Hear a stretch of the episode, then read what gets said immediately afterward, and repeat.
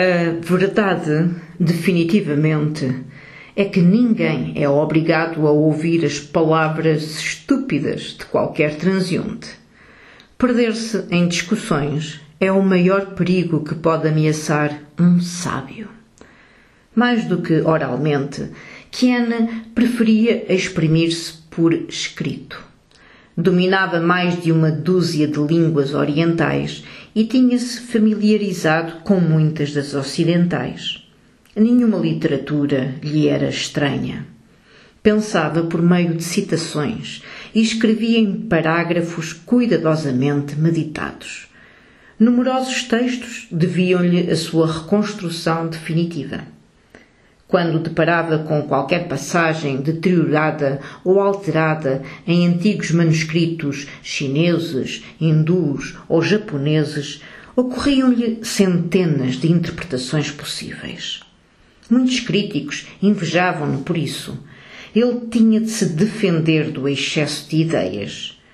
Com uma lentidão exasperante e um rigor extremo para consigo próprio, supesava as alternativas cautelosamente e com toda a meticulosidade durante meses, e somente se decidia por alguma letra, palavra ou frase completa se estava absolutamente certo de que era inatacável. Os ensaios que até então publicara, escassos em número, mas autênticos pontos de partida para muitos outros, tinham-lhe granjeado a reputação de primeiro sinólogo do seu tempo.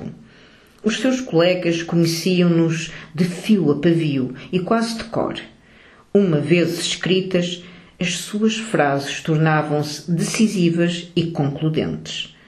Nos casos controversos, todos se dirigiam a ele, a autoridade suprema, mesmo em campo tangencialmente relacionados com a sua especialidade. A poucas pessoas dava a honra de escrever.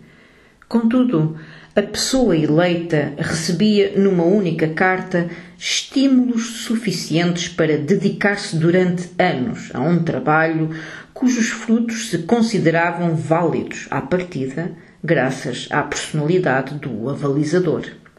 Ele próprio não visitava quem quer que fosse e recusava todos os convites.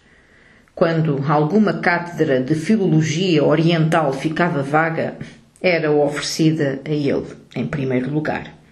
Contudo, Ken declinava o convite com uma amabilidade desdenhosa. Confessava não ter nascido para orador. Qualquer retribuição pelo seu trabalho torná-lo-ia menos gratificante. Na sua modesta opinião, aqueles divulgadores improdutivos aos quais se confiava a educação nas escolas secundárias deveriam ocupar as cátedras universitárias, a fim de que os investigadores natos, os autenticamente criativos, pudessem consagrar-se exclusivamente ao seu trabalho.